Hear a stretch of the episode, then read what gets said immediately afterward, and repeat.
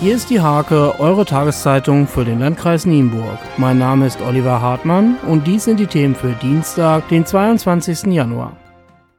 Nach dem Riss eines Shetland-Ponys am Sonntagabend in Nienhagen bei Rodewald lässt Minister Olaf Lies rechtlich prüfen, ob der Rüde GW 717M geschossen werden darf.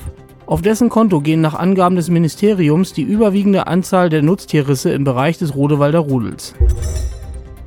Mehr Transparenz im Lebensmittelbereich schaffen wollen die Initiatoren der Internetplattform Top Secret. Ziel soll es nach deren Angaben sein, einfach und schnell vorformulierte Anfragen zur Hygiene von Lebensmittelbetrieben an die zuständigen Behörden zu schicken. Erste Reaktionen kamen prompt und auch aus dem Landkreis Nienburg und nicht nur positive.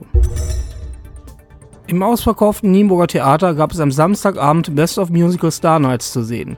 Szenen aus Tarzan, Tanz der Vampire, Falco und vielen anderen Musical-Erfolgen wechselten sich in flotter Folge ab. Für Ärger in der ersten Zuschauerreihe sorgte der reichlich eingesetzte Kunstnebel. Zahlreiche Gäste aus dem öffentlichen Leben hatte der Kirchenkreis Stolzenau Locker mit Superintendentin Dr. Ingrid Goldhahn-Müller an der Spitze zu seinem Neujahrsempfang eingeladen. Sie nutzten die Chance zum Austausch bei Sekt und Häppchen im Haus der Kirche. Zum Sport. Die Lateinformation des TSC Blau-Gold Nienburg hat das Auftaktturnier in die neue Oberligasaison gewonnen. Vor einem enthusiastischen Heimpublikum in der MTV Triftweghalle begeisterte der TSC nicht nur die Zuschauer, sondern auch die Wertungsrichter. Mit fünf Einsen hatten die Nienburger klar die Nase vor der Konkurrenz aus Bremen und Hamburg. In der Latein-Landesliga gelang dem ersten TSZ Nienburg ein guter dritter Platz. Das Team um Trainer Pascal Küttner verpasste den Silberrang nur knapp. Das neue B-Team des TSC Blau-Gold Nienburg landete auf dem siebten Platz.